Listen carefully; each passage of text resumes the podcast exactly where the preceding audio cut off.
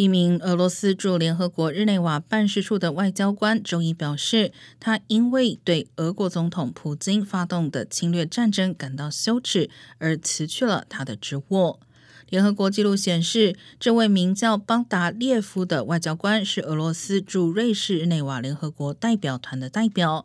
他在信中对俄罗斯政治精英及其外交政策发表了许多尖锐的评论。邦达列夫已向美联社证实了这封辞职信的真实性。